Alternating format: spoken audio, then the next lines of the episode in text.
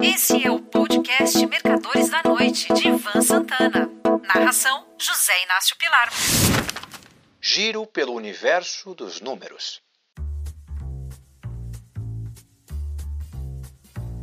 Esta semana, tal como faço há várias décadas, dei um giro pelos mercados mundiais. Dessa vez, encontrei muitas novidades. Highs e lows de longo prazo, reversão de tendências. Comecemos pela libra esterlina, que fez uma máxima desde fevereiro de 2022. A razão dessa alta é a sequência de aumentos da taxa básica de juros praticada pelo BOE, Bank of England, o Banco Central da Inglaterra, para combater a inflação de dois dígitos atingida em consequência das medidas dovish expansionistas provocadas pelo surto de Covid-19 no Reino Unido, medidas essas que agora estão sendo revertidas.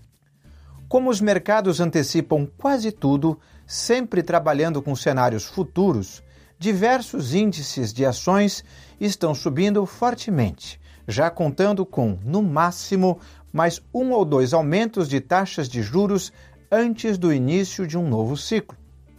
Nos Estados Unidos, o S&P 500 está sendo negociado a 4.450 pontos, o maior nível desde abril do ano passado. Espera-se que o Fed, através do FOMC, o Federal Open Market Committee, faça mais duas elevações de 0,25%, antes do encerramento do atual ciclo, que elevou as taxas de 0,0 barra 0,25 para os atuais 5 pontos barra 5,25. Evidentemente que não está contando com essas duas altas ainda previstas. Tudo indica que ainda esse ano o S&P 500 faça novas máximas de todos os tempos. O mesmo acontece com o Industrial Dow Jones, no momento a 34.313 pontos, e com a Nasdaq, ambos sendo transacionados nos níveis de abril de 2022. Suponho que os mercados acionários norte-americanos deverão partir para um bull market prolongado, independente do resultado das eleições presidenciais do ano que vem. Vale lembrar que a Bolsa de Valores de Nova York não foi afetada nem pela vitória de Donald Trump sobre Hillary Clinton, nem pela de Joe Biden sobre Trump. Lá, o mercado de ações é extremamente monetarista e se importa muito mais com as decisões do Fed do que com as reviravoltas na política partidária. Do outro lado do mundo, mais especificamente no Japão, a situação da renda variável é a mesma, só que com maior empuxo. O índice Nikkei da Bolsa de Tóquio já está fazendo uma máxima histórica em função do retorno de taxas de juros negativas, o que está ocorrendo com os títulos de dois anos.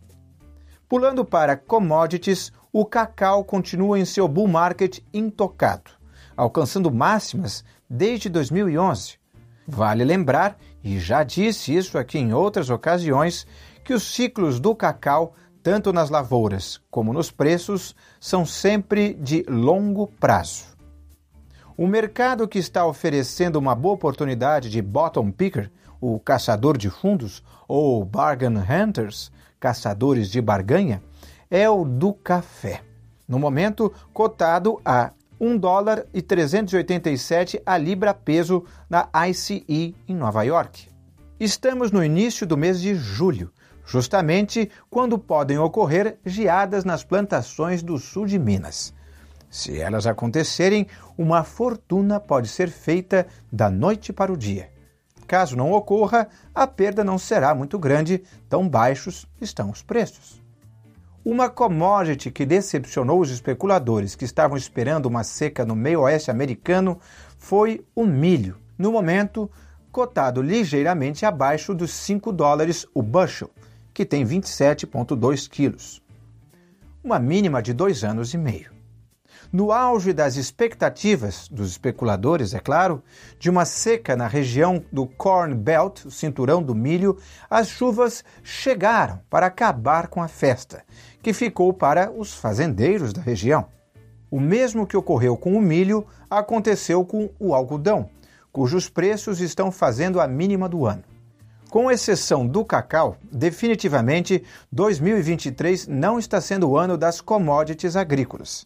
Só que no Brasil, como a safra está batendo recordes de todos os tempos, a quantidade produzida compensa os preços deprimidos.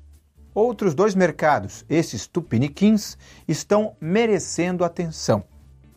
Durante dezenas de semanas, o Boletim Focus, publicado pelo Banco Central todas as segundas-feiras, previu o fechamento da cotação do dólar esse ano por volta de R$ 5,20. As expectativas foram cedendo e as cotações também.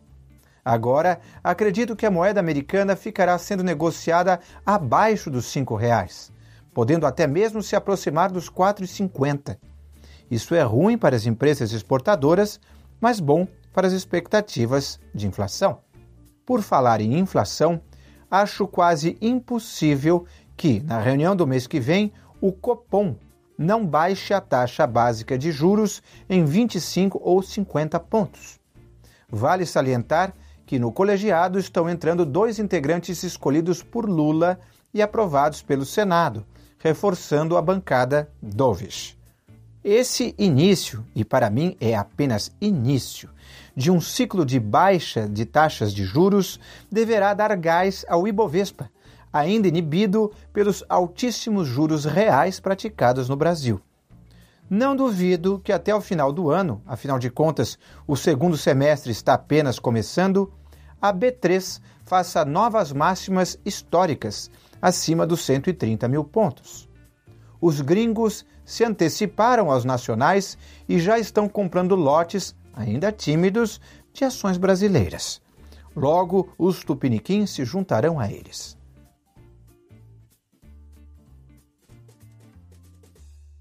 Um forte abraço. Você ouviu Mercadores da Noite de Ivan Santana. Narração: José Inácio Pilar.